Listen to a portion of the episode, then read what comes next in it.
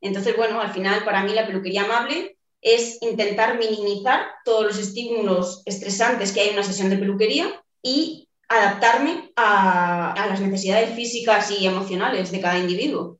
hay muchas veces que lo que se hace es, voy a ser amable, entonces cojo y te pongo una salchicha en la, en la mesa. ¿Dudas y no te subes? Entonces te cojo en brazos y te subo a la mesa. A ver, que se agradece esa primera intención de ser amable, pero que es que no, no se trata de eso. Sea, lo, principal no son las salchichas. Obviamente, si, con eh, utilizar un trocito de comida solucionásemos todo, ojalá todos los problemas se solucionasen con eso, pero que es que no es eso lo principal. Lo principal es saber analizar un poco cómo está el perro y qué necesita y saber comunicarnos un poco nosotros.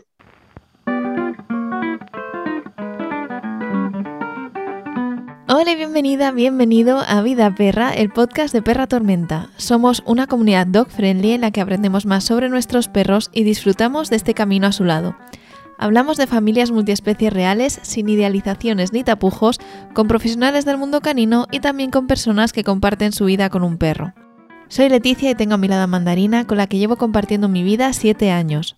Por ponerte un poco en contexto, Mandarina es una podenquita adoptada que llegó desde la protectora de Aranjuez como una casa de acogida y que ya se quedó en mi vida para siempre. Si quieres conocernos un poco más, puedes visitar nuestra web perratormenta.com o nuestro perfil de Instagram perratormenta. Y también puedes suscribirte a nuestro Bermud de los domingos, una newsletter en la que hablamos de perretes sin spam, prometido. También tenemos una tienda online con prendas ecológicas y veganas para llevar el mensaje de la educación canina amable más lejos. En este episodio hemos hablado de la filosofía de una peluquería canina amable con Paloma y Javier de Valle Canino. La verdad es que mientras lo estaba grabando he pensado que estaba quedando una masterclass en toda regla. Hemos hablado de cómo distinguir una peluquería amable de una que no lo es, de conocimientos que deben tener los profesionales del sector y de líneas rojas que pueden hacerte sospechar que no es el lugar más adecuado para tu perrete, entre otras cosas.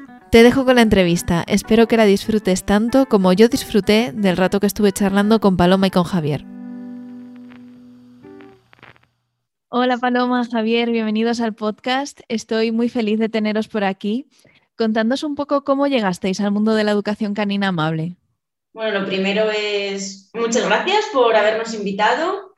La verdad es que, bueno, pues no nos lo esperábamos, pero, pero nos ha hecho mucha ilusión, así es que eh, pues nada, os contamos un poquito.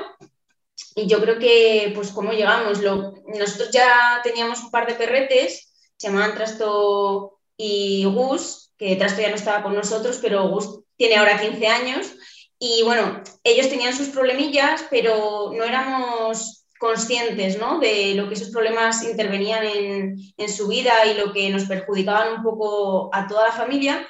Pero bueno, pues ahí estaban ellos, llegó Cuba, que es una mestiza de galga, que me la encontré una noche, y bueno, con ella fue un poco distinto porque, bueno, pues intentamos resolver las cosas que se nos iban presentando de una forma que en vez de eliminar esos problemillas, pues iban a más, iban a más, iban a más, y estábamos un poco superados, ¿no? Al lado de nuestra casa teníamos una tienda que organizaron una pequeña, pues como unos días de educación canina, así, ¿no? Así, una chica que también trabajaba de manera amable y la verdad es que nos encantó. Nos picó así un poco el gusanillo y claro, nos quedaron muchísimas dudas, obviamente, porque era muy, muy cortito, ¿no? La, la formación que dieron. Entonces, bueno, ese verano encontramos por internet el libro de Adiestra tu perro positivo de Santi y bueno, es que ese mismo verano, a finales de verano... En las mismas vacaciones nos lo leímos y a partir de ahí, pues nos apuntamos a. Bueno, yo me apunté al primer curso, que era justo al mes siguiente, en septiembre, y a partir de ahí hicimos. Pues, Estamos ya. Los todos los fines de semana íbamos a sus seminarios y, bueno, pues eso, con la idea de intentar resolver, ya, claro, no eran solamente los problemas de Cuba, también nos dimos cuenta de los problemas de nuestros otros perros, eh, bueno, acogimos un perro con millones de problemas y ya pues no, terminamos. Todavía seguimos en, constante formación. ¿Y cómo es ahora vuestra familia multiespecie? Mm, muy grandes. somos muchos.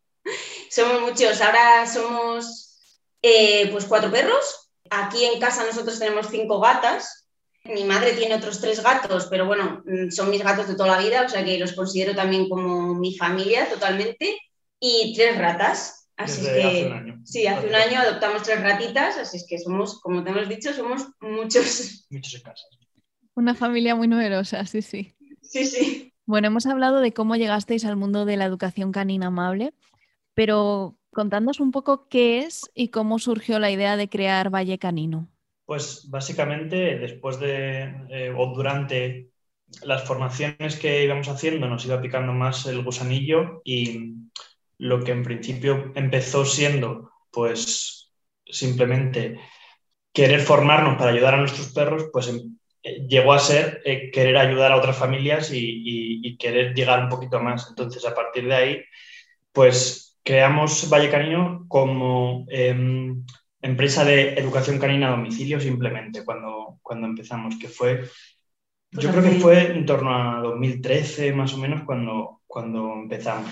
Y después de eso, más o menos eh, un año, entre un año y dos años después, pues em, surgió la posibilidad de, de- de coger un local y pues nos metimos. Eh, y a partir de ahí, pues bueno, la tienda, ten- tener un espacio también para, para las charlas y demás. Y con dos pilares básicos eh, montamos la tienda, que era educación canina eh, amable y por otro lado la alimentación natural, porque durante ese tiempo que nos formábamos también empezamos a dar alimentación natural a los perros nuestros y también había mucha gente de esos mismos cursos y demás que nos preguntaban en cuanto a eso, entonces, pues bueno, fueron dos cosas que eran lo- los pilares básicos de la, Sí. de la tienda. Porque era como que sabíamos que íbamos a hacer educación canina, todas las herramientas y todo lo relacionado con la educación canina, pues herramientas amables, libros, juguetes de estimulación mental y la alimentación natural, dieta BARF. El poder eh, ofrecer a la gente eh, una forma sencilla de introducir a sus perros a la alimentación natural.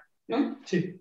Muy redondo, ¿no? O sea, es como que englobáis en un mismo proyecto miles de ramas que quienes convivimos con un perro tenemos miles de dudas, o sea que, que es un Sí, o sea, era básicamente como nuestra experiencia personal, nuestras dudas y lo que a nosotros nos hacía falta, pues intentar que todo el mundo tuviese acceso a, a eso, a pues unos arneses de calidad, unas correas largas, básicamente, que al principio nos costaba muchísimo encontrar, pues juguetes, juguetes distintos eh, para hacer olfateo, para que los perros se entretengan, Premios de buena Sí, calidad. premios naturales. Es que ahora eso se, se obtiene de manera muy sencilla porque ya como que está muy extendido por todas partes, por cualquier tienda, pero antes no. Los O sea, premios, lo único que había de huesos era huesos de piel prensada y alguna una o dos eh, formas, pero ahora hay mucha más variedad y eso era muy complicado de encontrar en el día a día.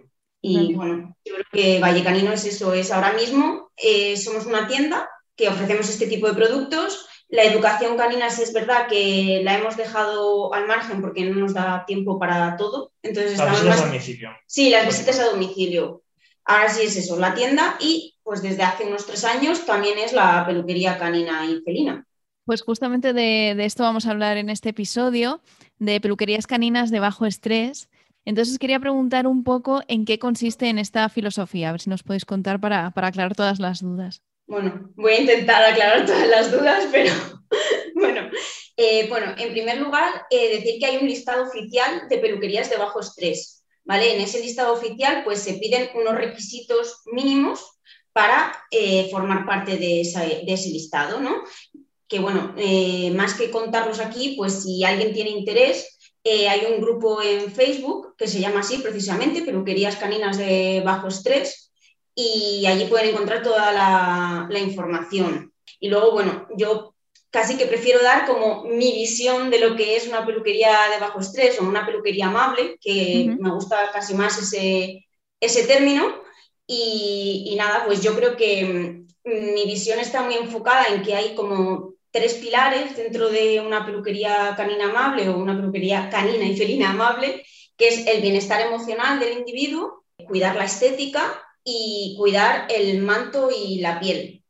Entonces, bueno, eh, creo que a mí personalmente pues me, me encanta que, que cada perro, cada gato se vaya súper precioso porque al final es mi objetivo, por así decirlo, que se vaya muy bonito de la peluquería, pero bueno, siempre tengo presente y creo que doy prioridad a cuidar el manto y sobre todo a el bienestar emocional, ¿no? Muchas veces pues por desgracia dejó un poquito al margen la estética y para eso, para cuidar el bienestar emocional y, tener en cuenta ¿no? que estoy trabajando con, un ser vivo que, no puede a lo mejor soportar todo lo que, lo que nos gustaría ¿no? para que se fuese precioso.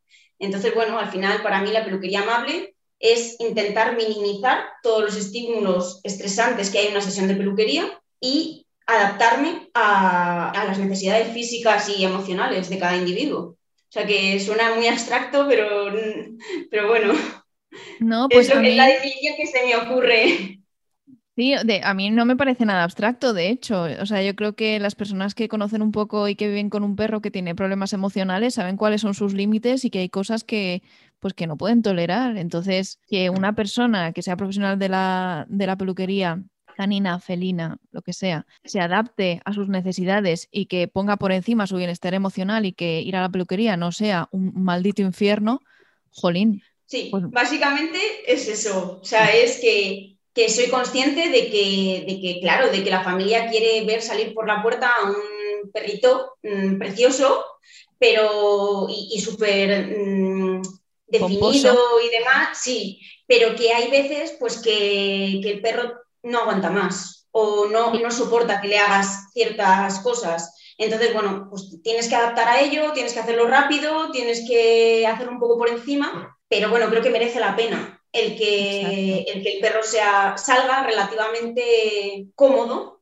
y, feliz, ¿no? O sea, que salen nerviosos y demás, pero, pero bueno, que salgan lo, mejor posible, lo más enteros posible. Sobre todo porque es una inversión a futuro, es decir, que tú estés cuidando, sobre todo en las primeras sesiones, el que no lo pase peor, que no lo pase mal, eh, es una inversión en que después te sea más fácil poder llegar a dejarle bien en diferentes sesiones. Entonces hay veces que pues en una primera sesión, la primera, pues, o la segunda o la tercera, no se va a ir bien el perro, pero poco a poco cada vez va dejando eh, llegar un poquito a más. Claro, lo entiendo perfectamente. De hecho, justo con lo que, con lo que comentabas, em, me he acordado mucho de Santi, que lo mencionabais al principio, que yo me acuerdo en el primer seminario que hice, decía que solo tenemos una, oportunidad para causar una buena primera impresión, ¿no? Sí, lo tengo presente cada vez que entra un perro por la peluquería. Totalmente, a mí ahora me pasa, yo ahora estoy yendo a una prote los sábados y de verdad es una frase que la tengo como grabada a fuego, o sea, cada vez que dicen, ha entrado un perro nuevo, hay que ir a conocerle, de verdad me sale Santi en la cabeza de, no la cagues, no la cagues, no la cagues. Muchísimo. Sí, sí, totalmente, totalmente. Ahora que hemos hablado un poco de la escala de valores que tiene la peluquería eh, amable, que tiene una peluquería amable, ¿qué conocimientos creéis que debería tener un profesional o una profesional que trabaje en ello? A ver, pues por un lado, a mí me gustaría decir que cualquier profesional que trabaje en la peluquería mm, debe tener un conocimiento adecuado de, de las necesidades de cada manto de los perros y de la piel, ¿no? O sea, eso es como algo objetivo y también un conocimiento de las diferentes técnicas que requieren esos mantos para mantenerlos saludables. Eh, eso por un lado, ¿no? Y bueno, pues no tienes por qué ser experto en, todo en todas las técnicas, puedes derivar a diferentes profesionales que están especializados en, en el cuidado del perro de aguas o en hacer stripping o en el corte a tijera o lo que sea, ¿no? O sea, pero bueno, sí que tienes que, conocerlo y saber hasta dónde están, dónde están tus límites, por así decirlo, ¿no?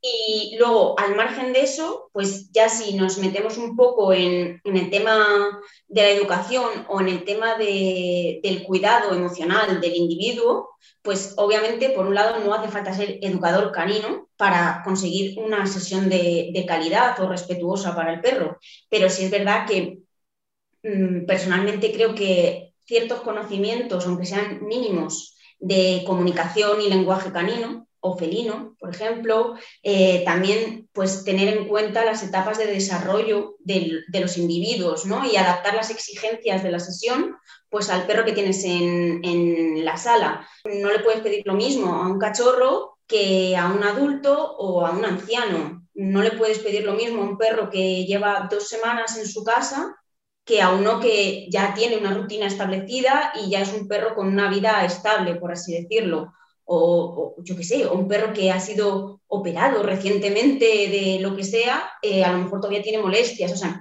entonces, eh, bueno, pues eso, tener un poquito de conocimiento del individuo que tienes contigo, ¿no? Y también eh, conocer los signos de estrés, saber que a lo mejor la sesión pues le está superando o la sesión en general o algo puntual, o sea, mm, yo qué sé, pues si, si tienes que, un perro que le estás cogiendo la pata y constantemente te la está quitando, se está lamiendo la nariz o está intentando rascarse o tal, es saber que eso que le estás haciendo, esa forma de sujetarle la pata, pues a lo mejor le está incomodando demasiado y puedes hacerlo de otra forma. Entonces, bueno, eso también me parece un poquito básico y luego bueno, pues no corregir y no castigar. Lo que no te gusta que el perro haga o lo que te molesta que, haga. Obviamente el eh, introducir miedo en la sesión, pues siempre va a ser negativo, siempre va a empeorarla y siempre va a ser eh, mucho más difícil de gestionar para el perro y nunca vas a conseguir que ese perro pues confíe en ti si estás eh, asustándole o estás intentando cohibirle de cierta forma. Aunque te pueda servir en el momento para hacer algo, lo que haces en definitiva es que te va a ser más difícil en futuras ocasiones poder hacerlo. Y vas a escalar en la escala de, lenguaje y probablemente sea mucho más fácil que el perro te gruña y después sea cuando después castigues o corrijas eso te va a ser mucho más fácil que el perro te muerda y luego dirás que no te ha avisado etcétera, etcétera, etcétera. Entonces, por eso es muy, muy importante saber esos signos de estrés y, por otro lado, esa comunicación para poder eh, parar antes de que pasen ciertas situaciones y poder replantear las cosas para que no se den. Exacto, y es justo un poco también lo que comentabais al inicio, ¿no? De, bueno, pues hay perros que no toleran depende de qué cosas, entonces quizá también es como una inversión a largo plazo, ¿no? El hecho de, pues, de conocer los, los signos de estrés, conocer el lenguaje canino, saber leer perros, es es inversión. Es, eso. es inversión a largo plazo porque eh, es que hay, perros que a lo mejor la primera sesión hemos estado media hora sin poder cogerle, sin poder subir a la mesa o sin poder meter en la bañera o simplemente le hemos eh, dejado porque no era capaz de, vamos, de nada. O sea, sí que podíamos, o sea, si, si somos unos burros podemos coger al perro, meterle en la mesa o coger al perro y meterle en la bañera en brazos y mal y sin que nos importe nada. Sí, lo podríamos haber hecho, pero ese mismo perro ahora, después de X sesiones, no tiene ningún problema. Se sube perfectamente solo a la bañera o se sube perfectamente solo a la mesa y se deja hacer toda la sesión sin ningún problema. Entonces, que gastes un poco más de tiempo en unas primeras sesiones en hacer las cosas mucho más entendibles para el perro, porque al final estamos haciendo cosas que el perro no entiende de repente le cogemos una pata, de repente le cogemos, le subimos a la mesa, de repente cogemos unas tijeras que no sabe lo que es, o sea,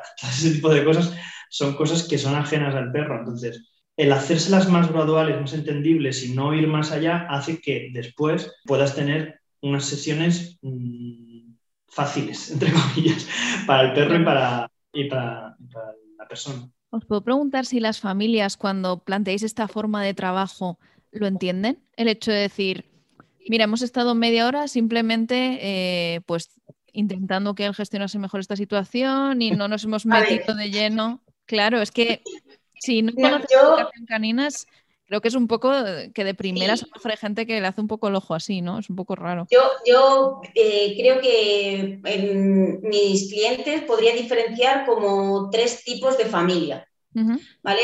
Una familia que está formada, ¿vale? Una familia que conoce a su perro, una familia que sabe dónde viene, por así decirlo, ¿vale? Que me busca a mí, a nosotros en concreto, que viene a Vallecanino, a la peluquería amable, ¿vale? Entonces, obviamente...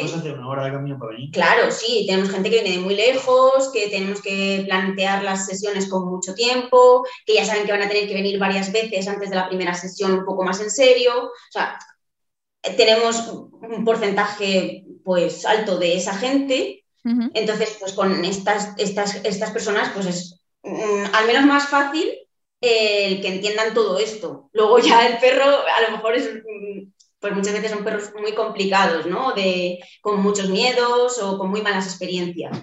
Entonces, bueno, mm, pero es más fácil de explicar y de que entiendan.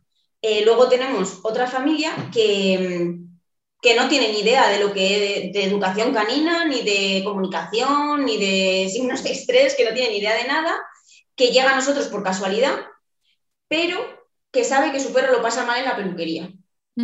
Entonces, esta gente, cuando tú le empiezas a plantear ciertas formas de trabajo, casi que te dan un abrazo, ¿sabes? Que es como, ostras, gracias. Eh, ojalá te hubiese encontrado antes, eh, reconocen que su perro sale mejor de nuestras sesiones, de nuestra peluquería, que de otras peluquerías, que aunque les cueste, hay muchos que obviamente llevan ya una mochila muy grande detrás, entonces les cuesta venir a la peluquería, les cuesta entrar por la puerta, pero bueno, terminan entrando y dicen, no, es que en otros sitios es imposible que entre, o Jolín, cuando sale ya se estaría yendo, vamos, estaría subiéndose por las paredes y aquí, mira, está olisqueando y te va a ver y sigue cotilleando, o sea, como y, no le ven como tan ansioso, ¿no? Que lo haya pasado tan mal. Entonces, esta gente, cuando tú le dices, mira, hoy no le he podido cortar las uñas porque sabes que lleva fatal el que le corte las uñas, entonces, vente otro día, le cortamos solamente las uñas, o ya para la próxima sesión se las termino de cortar, o mira, hoy se lleva la cara un poco peor porque sabes que no le gusta nada que sujete la cara, o lo que sea. Se lleva el rabo sin cortar, vente en un par de días, porque hay perros que llevan,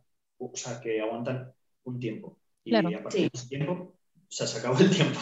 ya está.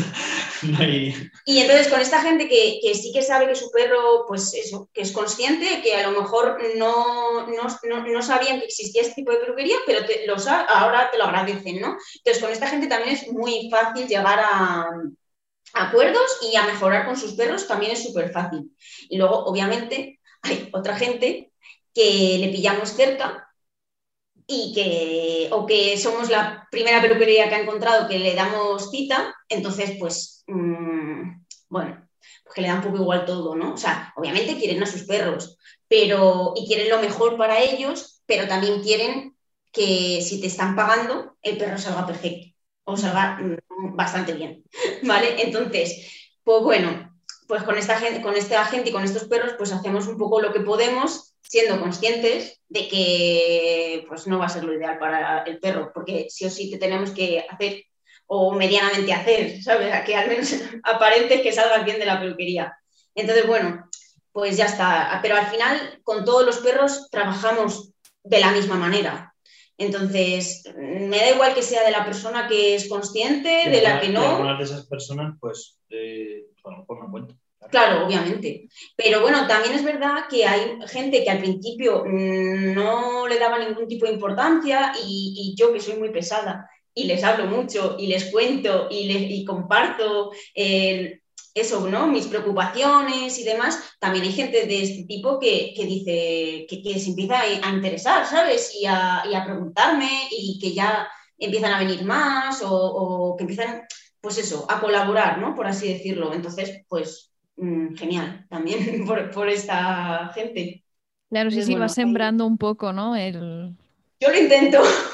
es que soy muy pesada y me enrollo mucho, intento siempre como que empaticen mucho con su perro, ¿sabes? Intento, pues eso, siempre estar ahí como diciendo cómo lo ha pasado, que no, bueno, pues eso, que no, no es que tu perro sea malo, es que tu perro hace lo que puede, eh, es que esto le asusta mucho, bueno, pues eso, intento hacer ahí un poco de pedagogía.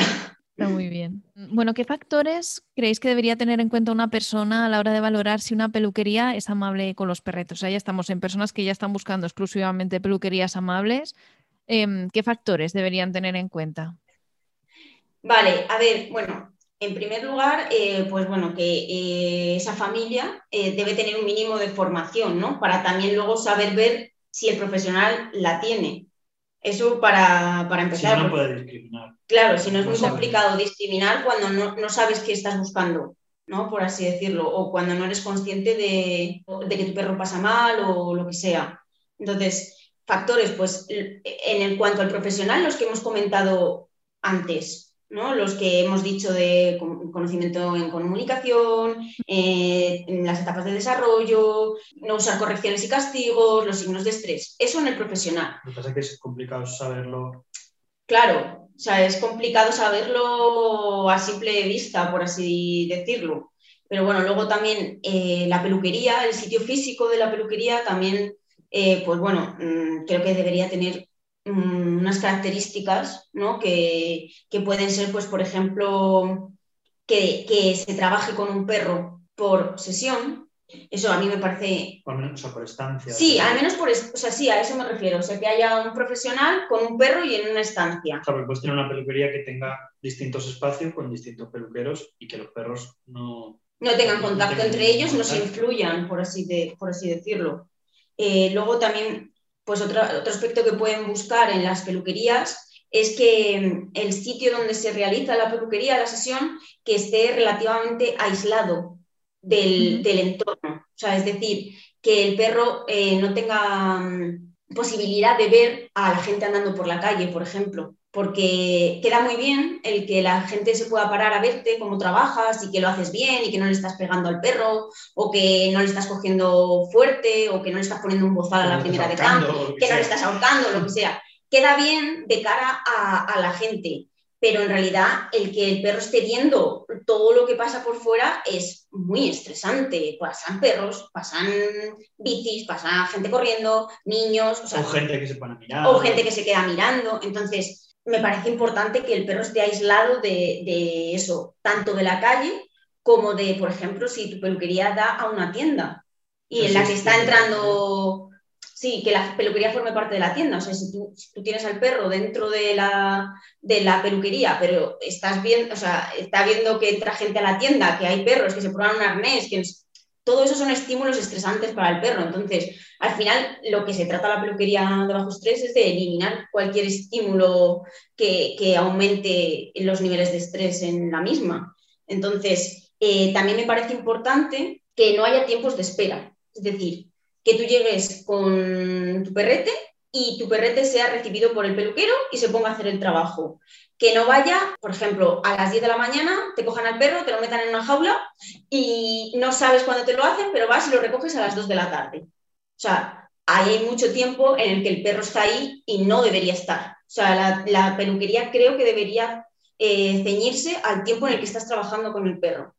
Si te doy la cita a las diez y media, a las doce y media vienes a recogerle. Y he estado esas dos horas yo exclusivamente con, tu perro. Aunque tengas momentos de espera en la sesión, pero dedicados al perro. Exactamente. No metido en un sitio, eh, da igual cómo estés y cómo lo estés pasando y si estás con otros perros o no. Y, hombre, está bien que el sitio sea un poquito amplio, o sea, que el perro tenga cierta libertad de, de movimiento, es decir, que mm, tenga un sitio, o sea, que de la bañera le puedas bajar al suelo y el perro se pueda sacudir y frotarse un poco en las toallas. Y luego de ahí ya, pues si le tienes que subir a, la mesa, ¿no? Pero que, bueno, pues eso, yo creo que el ver un espacio un poquito amplio, pues también le puede ayudar al perro a poner un poco de distancia y hacer un poco todo como más amable, por así decirlo. Me parece súper interesante lo que comentáis porque yo es verdad que nunca he ido a la peluquería con mandarina porque, pues bueno, es un podenco, está calva encima la tripa, no tiene pelo, o sea, que tampoco es que sea una perra con melena y bueno, lo hacemos en casa, tampoco ya muy en manipulación en extra, por extraños y tal, entonces bueno, lo hacemos en casa, pero sí que es cierto que son cosas en cuanto a la logística del local, a la manera en la que tiene que estar organizado, que desconoces por completo, o sea, yo no tenía ni idea de esto, pero ni idea. Es verdad. Y aquí además, justo en la esquina de abajo, hay una peluquería canina. Y yo sí que es cierto que igual tiene una vidriera, tú puedes estar viendo todo el rato qué perro está, cómo le están cortando el pelo, cómo lo están bañando. Encima tiene una especie como de sauna de tortura, eh, no sé cómo explicarlo, es como una especie de caja de cristal. Sí, entonces tú lo metes ahí, el perro está, eh, o sea, le están entrando eh, aire por todos sitios, un ruido atroz. Sí. Supongo que será, no lo sé, pero sí que es cierto que yo cada vez que paso, es que paso sin mirar porque me da cosa lo que, justo lo que tú decías de, hombre, me llama la atención, sí, me encantan los perros, sí, eh, me encantaría ver lo que hay, sí, pero sí que muchas veces he pensado, es que voy a joder al perro si me pongo aquí a mirar como si esto fuera, pues no sé, una especie de zoológico. Entonces, em, es muy, claro, es que es muy importante y muchas veces eh, yo, por ejemplo, que no tenía ni idea de este tema, no lo hubiese tenido en cuenta a la hora de elegir una peluquería. O sea, sí que veo el aparato monstruoso ese y, digo, hombre, pues hombre, yo aquí no metería a mi perra, ¿no? Pero, por ejemplo, todo el tema de las instalaciones, yo no sabía que había peluquerías en las que meten al perro en una jaula hasta que le pueden atender. Sí, claro. Hay, hay peluquerías que cuando abren cogen a los perros y cuando cierran los recoges. Entonces están, no, tienen, no están entrando y saliendo los perros, sino que los coge, los, todos los perros entran a una hora y todos los perros salen a una hora. Sí, que además eso. Y durante ese tiempo están ahí todos. Entonces. Claro, entiendo que subirá el estrés encima de todos los perros. Eh, bueno, es que eso debe ser horrible. Pues bueno, os voy a hacer una pregunta que no sé si es redundante, ¿vale? Si es redundante, pues pasamos a la siguiente. Vale. Vamos a hablar de líneas rojas. Eh, no sé si nos podéis decir tres red flags que ahora están tan de moda de peluquerías que no sean amables. Bueno, yo creo que no, o sea, que, podemos sacar tema nuevo de aquí. vale, genial. Que ah, sí es verdad que puede haber algo que, se repita un poco, pero, por ejemplo, este que estábamos diciendo, ¿no? El, de eh, no adaptar el tiempo de estar a la peluquería a lo que realmente el, perro necesita. O sea, lo que hemos dicho, ¿no? El, que en vez de estar, pues si tú tardas con, si el peluquero tarda con tu perro una hora, eh, pues por comodidad suya y por organización administrativa, por así decirlo, eh, pues te lo coja a las 10 y lo dé a las 2 o lo que sea, ¿no? Eso para mí mm, tendría cuidado con ello. O cuando, también relacionado con ello, pues el que tú lleves a tu perro y veas que todavía están con otro, trabajando con otro perro donde van a meter al tuyo, ¿vale? O mientras tanto el tuyo se queda apartado en otro sitio, solo, ¿vale? Pues eso para mí eh, es algo a tener muy en cuenta, ¿no? Porque es que vas a aumentar mm, el tiempo en el que tu perro va a estar nervioso. Entonces, mm, no creo que sea necesario. Por ejemplo, eh, si llegas a la peluquería, que a nosotros alguna vez pues te pasa, ¿no? Porque intentas calcular siempre los tiempos, pero es que luego cada individuo es como es. Entonces hay veces o que te viene con más nudos o que ese día está más sensible de lo normal o lo que sea, ¿no? Entonces tardas un poco más y te viene la siguiente persona. Entonces, no pasa nada, le puedes pedir a esa persona que espere un momento con su perro en la calle o en la tienda y que cuando termines con el anterior, pues ya puede entrar. O bien, por ejemplo, nosotros siempre damos la opción de si esa persona se tiene que ir por lo que sea, porque bueno, luego también la vida de cada uno, mm, siempre vamos con prisas, siempre damos la opción de, bueno, pues si has venido un poquito antes o si todavía no, he terminado yo, bueno, pues que ese perro se quede con Javi, pero se queda con Javi, no se queda encerrado en una jaula o lo que sea, se queda con Javi en el despacho y atendido, por así decirlo, ¿no? Entonces, bueno, para mí eso creo que es bastante, bastante importante. Otro tema que además hay bastante debate es que mm, para mí es importante el dar la opción a las familias de que se pueden quedar en la sesión. Dar la opción. ¿Vale? Entonces, si tú vas a un sitio y bajo ningún concepto, sin saber cómo la relación que tienes con tu perro, sin saber cómo le influyes, sin saber nada, te dicen que no te puedes quedar, pues a mí tampoco me convence eso. ¿vale? Si es verdad que luego hay veces que yo he dejado a familias que se queden, siempre intento que sea una persona sola, ¿vale? Porque también, pues cuanta más gente, más movimiento, más voces y al final, pues eso, todos más nerviosos, ¿no? Entonces, bueno, pero se puede quedar una persona y luego valoramos si a tu perro le ha venido bien o no el que te quedes. Porque hay veces que simplemente el que la persona esté ahí para el perro es algo un estresor, porque al final tiene la expectativa de me voy a ir, me voy a ir, me voy a ir ya, que está ahí mi humano, me quiero ir con él, me quiero ir con mi familia. Entonces, o simplemente pues gente que, pues que en vez de aportar tranquilidad, se ponen nerviosos o corrigen al perro. Exactamente, que también los hay.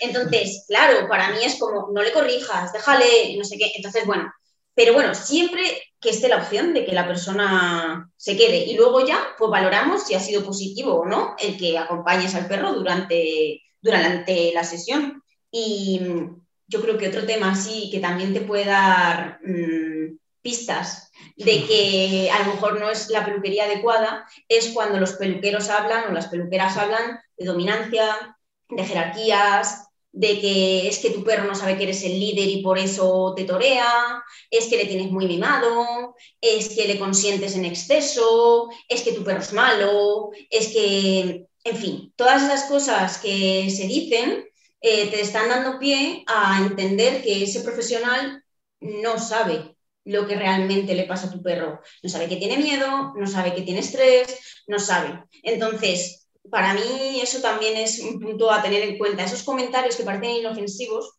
pero que no lo son.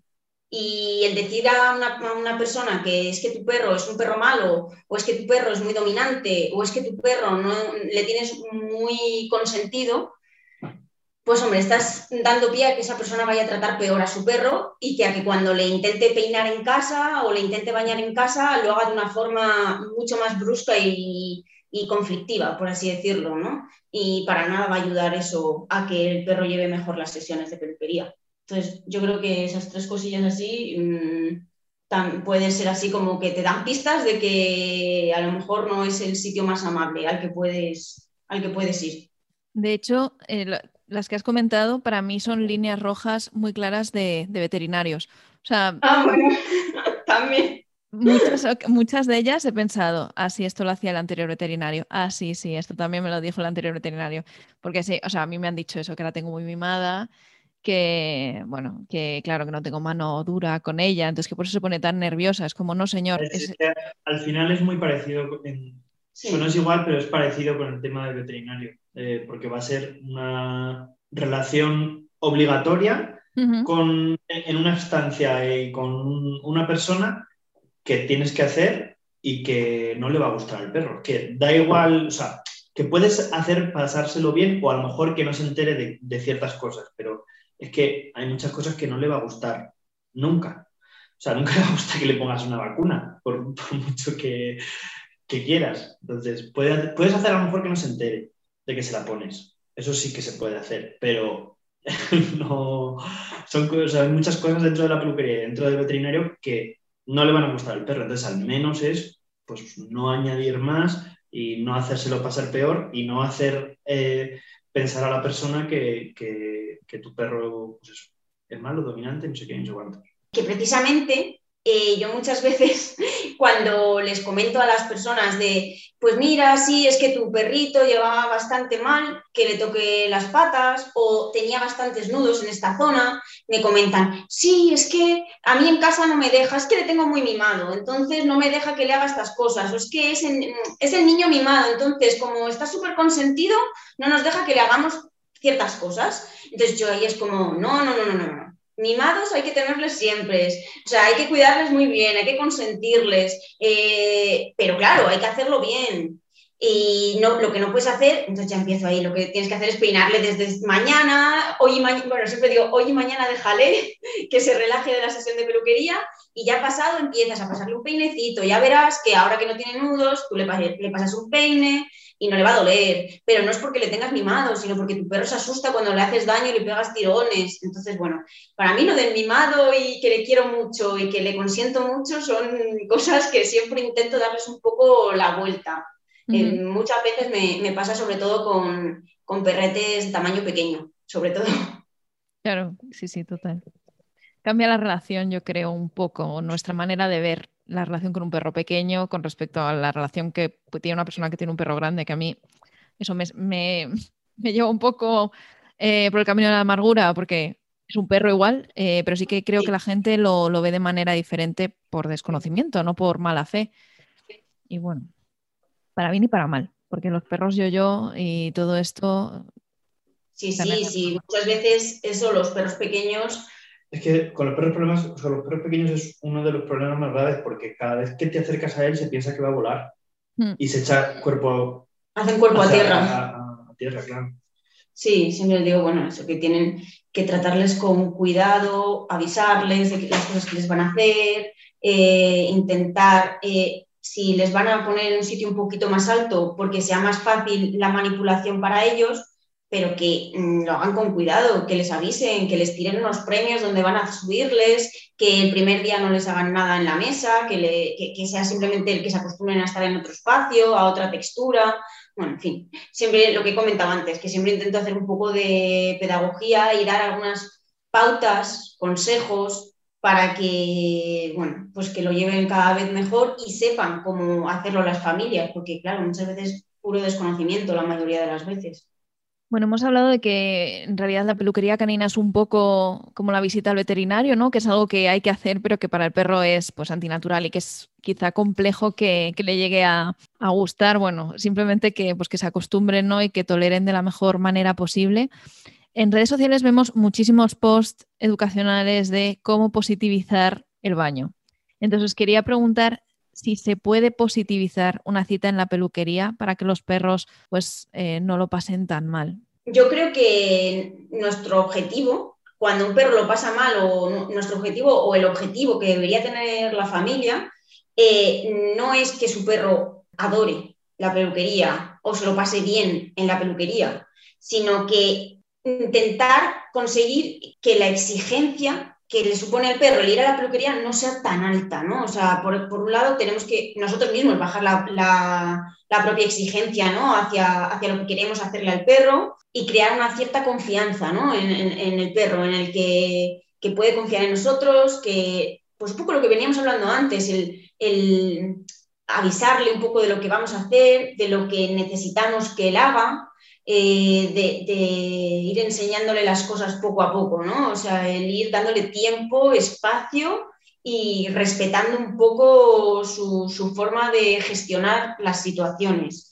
Y luego, yo creo que bajando exigencia y dando un poquito de confianza, pues al final que el objetivo de esta sesión sea que, que los efectos negativos que tiene sobre el perro sean lo menos posible, tanto en el momento, tanto durante la sesión, como en los días posteriores. Porque, claro, no podemos olvidar que una sesión de peluquería va a ser un elemento muy estresante para el perro y sabemos que el estrés repercute en, su día, en sus días posteriores, ¿no? Que entonces, pues que al menos esos malos días o esos efectos negativos sean los menos posibles. Pues, no sé, por ejemplo, vienen muchos perros a la peluquería que tienen miedo a la gente, ¿no? Entonces, que esa sesión conmigo no les suponga que los días posteriores estén más reactivos a la gente, se asusten más o, si ladran, ladren más a, los desconocidos, ¿no? Por así decirlo. Entonces, eh, más que enfocarlo a que tu perro lo pase bien en la peluquería, enfocarlo a que la peluquería sea lo menos mala posible, por así decirlo, y con los efectos negativos menores. Lo principal, que muchas veces que la gente piensa que eh, no, pues entonces como eh, hacen peluquería amable o hacen peluquería en positivo, hacen lo que sea, y lo que piensan es que pues les damos salchichas. Que sí, obviamente utilizamos premios, utilizamos eh, comida con algunos perros más que con otros. Pero lo principal es lo que he comentado antes de la media hora de esperar a, coger, a, poder subir a la mesa a, esa perra en concreto. Eso es lo fundamental. Da igual que le hubiese dado chuches o no chuches. Lo importante es esa media hora de espera y de comunicarnos eh, nosotros, haciendo señales de calma y haciendo eh, que la sesión no sea tensa, eso es lo más importante, más que los premios, que obviamente los premios los utilizamos y es una herramienta para ello, pero que no es lo principal.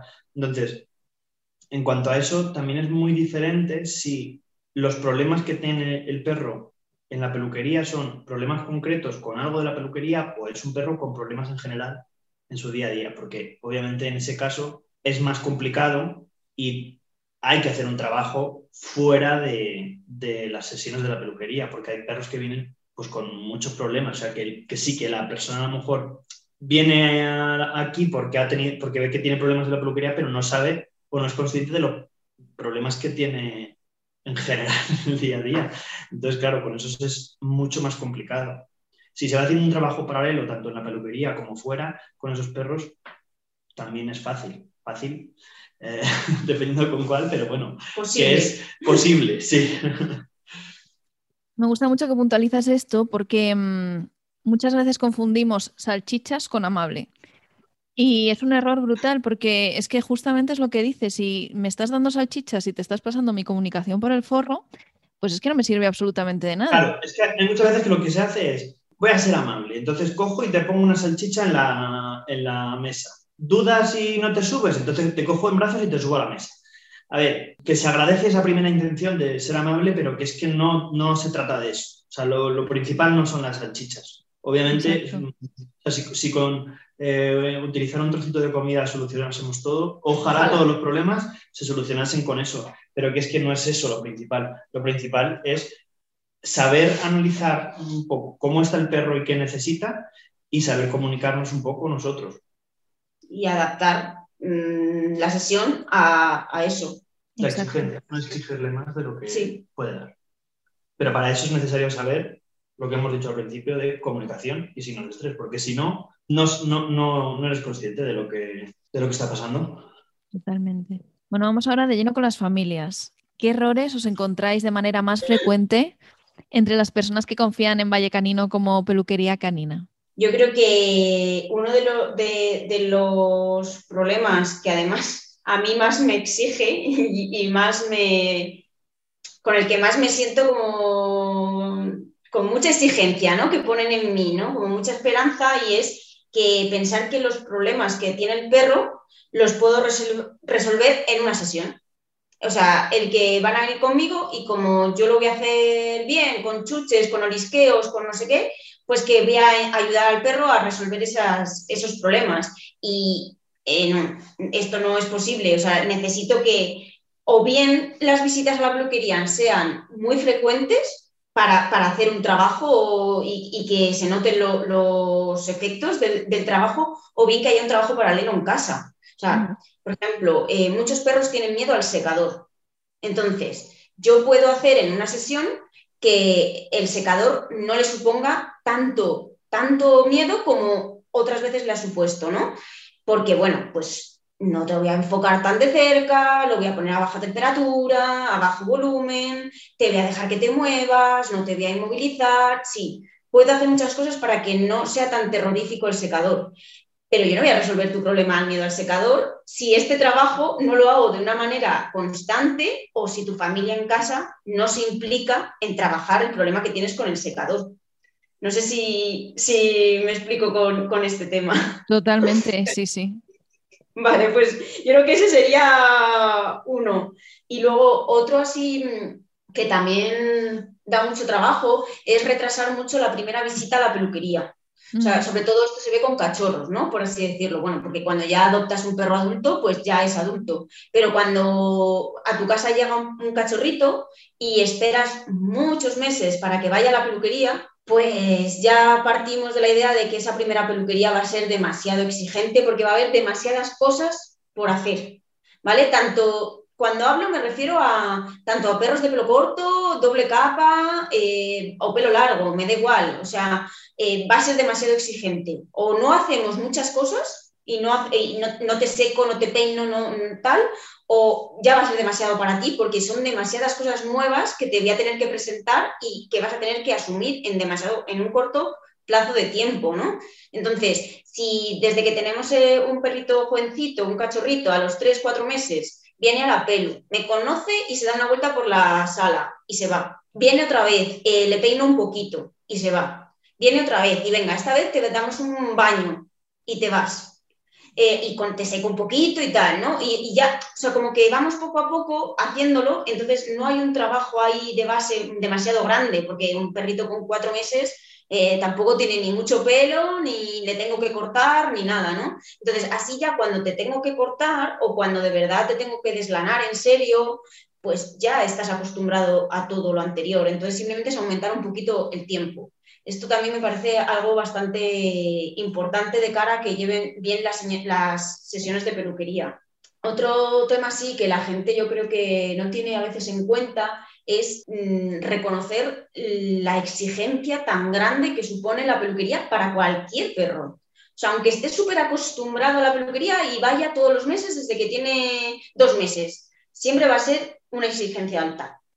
Y muchas veces la gente esto no lo tiene, no lo tiene en cuenta y, no lo sabe, ¿no? Y siempre recuerdo el, ahora deja que tu perro descanse, dale un paseito tranquilo, eh, intenta que la peluquería no coincida con otros eventos como el veterinario. En cuanto a eso, que hay muchas veces que nos han traído algún perro justo ah, después de, me le he llevado dos horas a correr y para traértelo cansado o cosas así. Y hay veces que ha pasado cosas así y prácticamente no hemos podido hacer nada con el perro. Sí, porque obviamente un perro cansado y dolorido, eh, con la musculatura dolorida, pues va a ser un perro que va a estar más irascible, eh, me va a permitir menos, eh, se va a querer tumbar, obviamente, porque está, está cansado y yo necesito que estén de pie. Entonces, bueno, pues eso, ¿no? El no conocer que la, la peluquería es una exigencia emocional y física súper grande para todos los perros. Eso también es un tema que yo creo que no se le da el valor que de verdad tiene. Y eh, también otro tema que, que me encuentro muchas veces y es que cuando un perro lo pasa mal en la peluquería, la familia se cree que le hace un favor eh, trayéndolo pocas veces. O sea, que pasen mucho tiempo entre peluquería y peluquería, para que así lo pase menos mal. Que menos veces en su vida que lo pase mal. Eso es. Y eso creo que también es un error, porque al final el perro que viene pocas veces a la peluquería, una vez al año, dos veces al año, tiene igual, tiene muchas cosas que le tenemos que hacer y que no podemos dejar de hacerle porque hasta dentro de un año no le volvemos a ver. Entonces, te tengo que cortar las uñas porque es que hasta dentro de un año nadie te las va a volver a mirar. O tienes muchísimo pelo muerto porque hace... Entonces, claro, si, si tienes muchísimo pelo muerto y encima mm, lo pasas mal cuando te cepillo, es que esto es horrible, tanto para el perro como para mí. Entonces, eh, si tu perro lo pasa mal, cuantas más veces le lleves con una baja exigencia, esto es importante, ¿vale? O sea, no es cuántas veces más veces le lleves y, que lo pase muy mal en la peluquería. Claro, si lo llevas a un sitio de tortura, pues no. Obviamente. Pero si, le llevas muchas veces a un sitio donde eh, lo vayan a hacer bien, pues mm, cada vez lo va a llevar mejor y además vas a tener menos cosas que hacer. Exactamente, menos cosas que hacer urgentemente, por así decirlo. ¿no? y, menos, o sea, menos pelo va a tener, o sea, tú, tú vas todos los meses Mm, el deslanado va a ser mucho menor, eh, se sacará antes, mm, si es de cortar, pues igual no va a tener tan largo, o no va a tener nudos, o no va a tener al menos tantos nudos, como si viene a los cuatro meses, mm, pues eso, lleno de nudos, que si tienes que desenredar todo, pues es una, sí, una locura. Sí, eso, eso yo creo que también es, es otro tema que, la gente muchas veces no es consciente de, de lo mal que está su perro en cuanto a nudos o a cuánta cantidad de muda acumulada o sí, sobre todo esas dos cosas. Y es que eso hace que la peluquería ya, sea, ya vaya a ser incómoda sí o sí. O sea, por mucho que yo le entretenga haciéndole olisqueos, poniéndole una liquimat con una latita, con que le dé tiempo, es que mm, quitar nudos es incómodo siempre. Aunque yo intente que no duela, aunque mm, los cortemos o aunque lo que sea, va a ser incómodo. Igual que perros pues de, que tienen mucha muda, como nórdicos o pastores. Es que es imposible que de ahí salga algo bueno cuando te tengo que estar tanto tiempo cepillando o con herramientas que son un poco más mm, agresivas, por así decirlo, que pasarte simplemente un peine porque ya estás mantenido. ¿no? Entonces yo creo que eso también hace que la sesión, por mucho que lo intentemos, el perro y yo, no va a ser lo amable que debería ser. Y para vosotros como profesionales, ¿qué es lo más complejo de gestionar? Entiendo a nivel emocional. Pues a ver, es una profesión que emocionalmente exige mucho y, también un poco machaca bastante, porque al final estás trabajando todos los días con seres vivos, que son los perros, y con personas. Y somos muy, muy complicadas las personas. Entonces, eh, ya solamente con eso, eh, pues bueno, es difícil, ¿no? Pero yo creo que mm, para mí lo más difícil es cuando soy consciente de que por parte de la familia no hay una comprensión mm. hacia el estado emocional de su perro. O sea, ni saben ni les importa el que su perro lo pase mal y a mí me exigen entre comillas, ¿no? Porque nadie me no, recuerdo a nadie que me haya tratado mal, por así decirlo, ¿vale? Pero sí como que notas la exigencia de que mi perro eh, quede bien, ¿vale? Porque, bueno, pues soy el cliente y te voy a pagar y que mi perro quede bien. Y entonces yo me encuentro con un perro que no me deja hacerle ciertas cosas o peinarle o quitarle nudos o hacerle la cara, por ejemplo, y es como, Dios, por favor, o sea, es que sé que te debería haber dejado hace mm, mucho rato atrás, pero es que tenemos que terminar esto medianamente bien, ¿sabes? Entonces, esa situación en el momento, para mí, es la peor, porque luego lo pienso y digo, joder, si para mí lo importante es el perro, si es que les tenía que haber dicho que vengan y que se lo lleven y qué tal, pero Jolín, esa exigencia de saber que vas a tener que enfrentarte a la familia y decirle, pues mira, así es como me ha quedado el perro, ¿sabes? Eso es, mm, para mí es bastante, bastante duro. Y sobre todo porque con ese tipo de perros y familias es complicado porque dices, pues eh, mira, yo hago eh, hasta donde exijo al perro, pues hasta donde puedo con el perro, que se vaya medio mal y yo le voy a decir a la familia, oye, no te lo llevas eh, terminado vente en, en, dos días y seguimos. Pero hay con familias que sabes que te van a mandar la mierda con eso. Y el problema es que sabes que es un perro que lo pasa fatal y la respuesta a eso va a ser que se va a ir a otro sitio donde mm, le den cuatro hostias y se lo terminen. Entonces, estás como en, una encrucijada de no, no tener una salida eh, buena. Sí, tú Porque, estás... realmente, si la familia lo entendiera, tendrías una salida buena porque eh, puedes plantear el trabajo en distintas sesiones y es un perro que dentro de a lo mejor cuatro meses, cuando hubieses hecho esas sesiones, podría ser pues un perro más de la peluquería que no llevase eh, mal. Pero claro, con esa situación lo, lo dificulta. Sí, estás entre la espada y la pared, o sea, realmente es la presión del cliente y por otro lado tus valores, entonces es muy complicado, muy complicado. Lo entiendo, lo entiendo completamente. Bueno, ya vamos a la parte amable de la entrevista. Eh, si es que nada, os quería preguntar cuál es el aprendizaje más grande que os ha regalado un perro.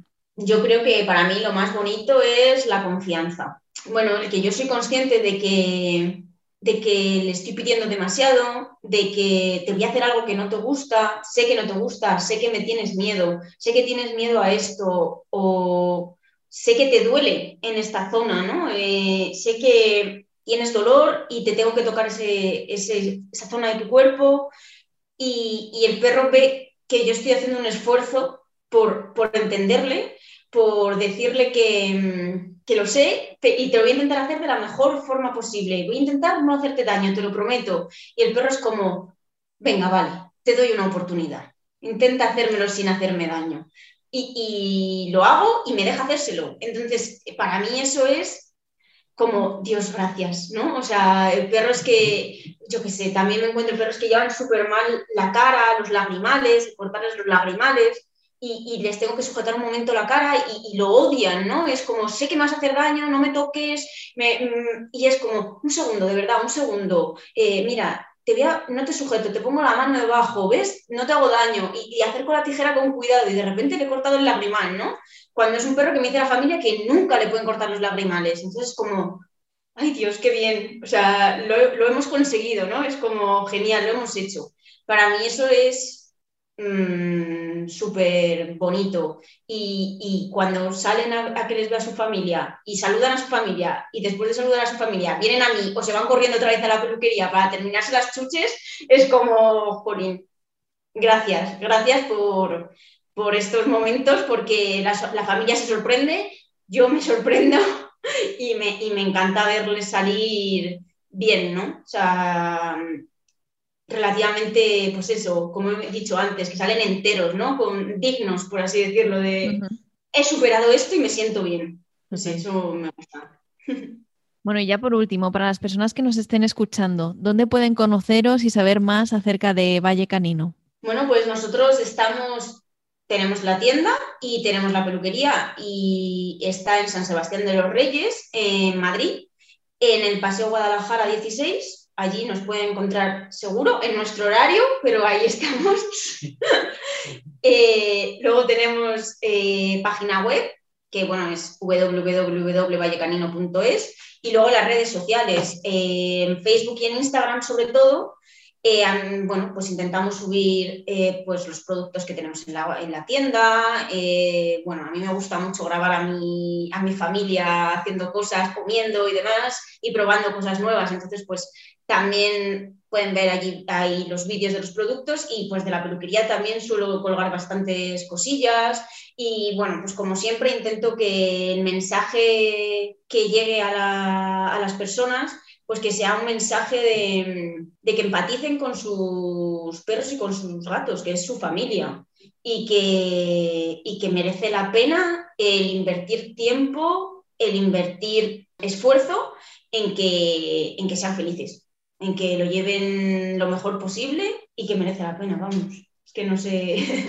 cómo, cómo decirlo, pero que es lo que intento siempre transmitir en, nuestro, en nuestros mensajes en las redes sociales Pues os vamos a dejar en las notas del podcast los enlaces a su página web, a sus perfiles en redes sociales y también al grupo que han comentado anteriormente de peluquerías de bajo estrés de Facebook por si queréis echarle un vistazo. Y nada, pues eh, muchísimas gracias Paloma y Javier por haber estado aquí. La verdad que me ha encantado charlar un rato con vosotros. He aprendido un montón de cosas porque soy una absoluta ignorante del mundo de la peluquería canina. Así es que me, me ha encantado teneros por aquí y nada, miles de gracias.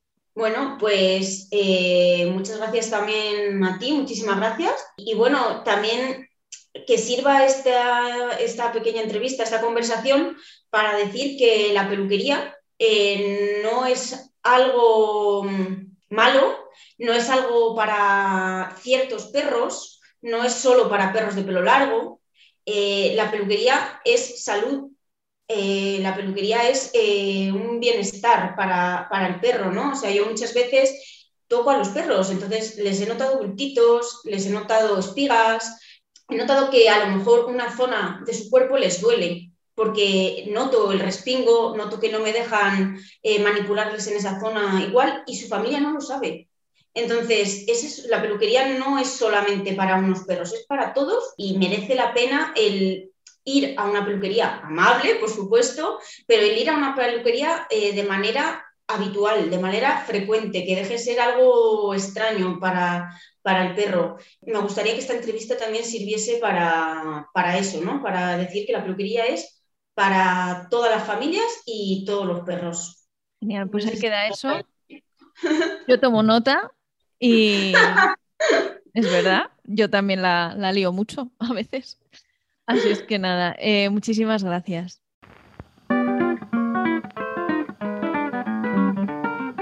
Y hasta aquí el episodio de hoy. Muchísimas gracias por quedarte hasta el final. Si te ha gustado y te apetece hacerlo, nos ayudas muchísimo a darle difusión compartiéndolo en tus perfiles de redes sociales o enviándoselo a quien creas que puede interesarle este episodio. Si lo compartes, no te olvides de etiquetarnos a arroba vallecanino con K y arroba perratormenta que me hará muchísima ilusión verlo. Nos vemos en dos semanas. Hasta entonces, cuídate mucho.